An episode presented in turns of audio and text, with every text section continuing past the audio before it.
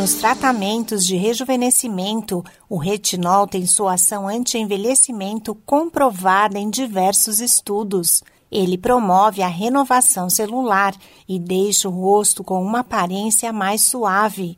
O retinol remove a camada mais superficial da pele, onde ficam as células mortas, o que também auxilia na penetração de outros produtos.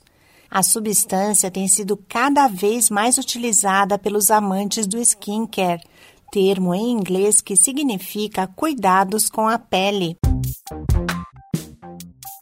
Olá, eu sou a Sig Eichmeier e no Saúde e Bem-Estar de hoje converso com a médica especialista em estética Ana Cecília Corsini, que explica o que é o retinol e quais os benefícios da substância. O retinol nada mais é do que a vitamina A, tão conhecida e que, quando aplicada na pele, ela é absorvida e transformada em ácido retinóico, que ao se ligar nos receptores acaba trazendo o nosso tão desejado rejuvenescimento. Ele está presente no óleo de peixe e também na gema do ovo. Então, em alguns alimentos que acabam apresentando a vitamina A, no caso, o retinol.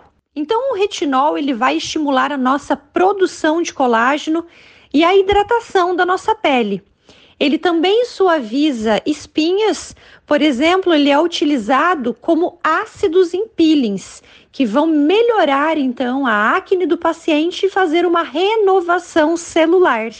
E lembrando que qualquer renovação celular que aconteça vai trazer o rejuvenescimento. A especialista fala sobre os cuidados que devem ser adotados e explica que o retinol é indicado para alguns pacientes específicos. Pacientes que apresentem sinais de envelhecimento, como flacidez, desidratação, manchas e acnes. O retinol ele pode causar alguma irritação de pele, principalmente naqueles pacientes com sensibilidade e gerando vermelhidão, uma irritação no local, principalmente quando o paciente se expõe à luz.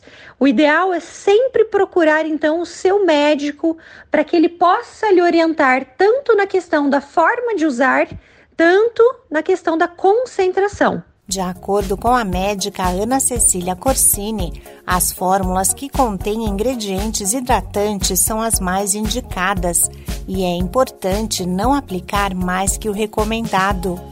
No dia seguinte ao uso do retinol, a orientação é manter a pele bem higienizada e proteger com filtro solar fator de proteção 30 ou mais. Esse podcast é uma produção da Rádio 2.